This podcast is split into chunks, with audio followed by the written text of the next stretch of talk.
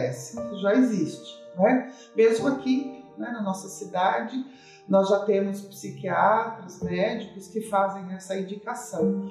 Percebe que o seu paciente é, repete procedimentos, mesmo com orientação, mesmo com psicoterapia e uma, muitas vezes uma resistência muito grande à adesão ao tratamento. Então, o, o psiquiatra, voltado a essa linguagem mais moderna, né, mais atenta, vamos dizer, ele se dá conta que o seu paciente ele está a serviço de algo, do seu sistema. Ele não faz e não adere ao, ao, ao tratamento porque ele é relapso, porque ele não é? tem outras questões e tal. Ele olha para o amor deste paciente por algo que está oculto à sua consciência.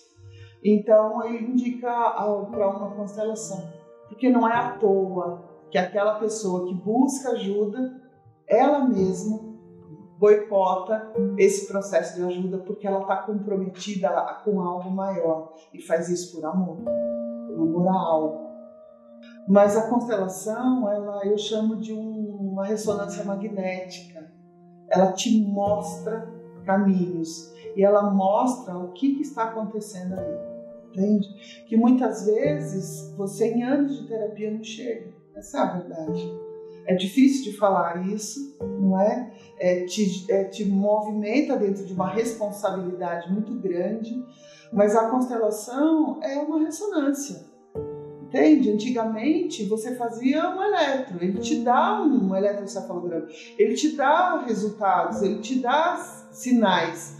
Porém, se você faz uma ressonância magnética, você amplia profundamente o horizonte para poder olhar e ver o que surge dali, o que de verdade tem ali, entende? E você trabalhar a partir da questão focada, é claro que a terapia é muito mais, tem muito mais chance de ter um resultado feliz para a pessoa que busca, porque todo mundo busca amar, ser feliz, ser amado, não é? Essa é a questão. E às vezes a pessoa fala assim: puxa, eu nem sei porque eu faço isso, eu não quero mais fazer isso. Faço isso por amor a algo ou alguém lá de trás. Então nós de verdade somos um, um organismo coletivo, a família é um organismo coletivo. Isso ajuda no processo profundamente.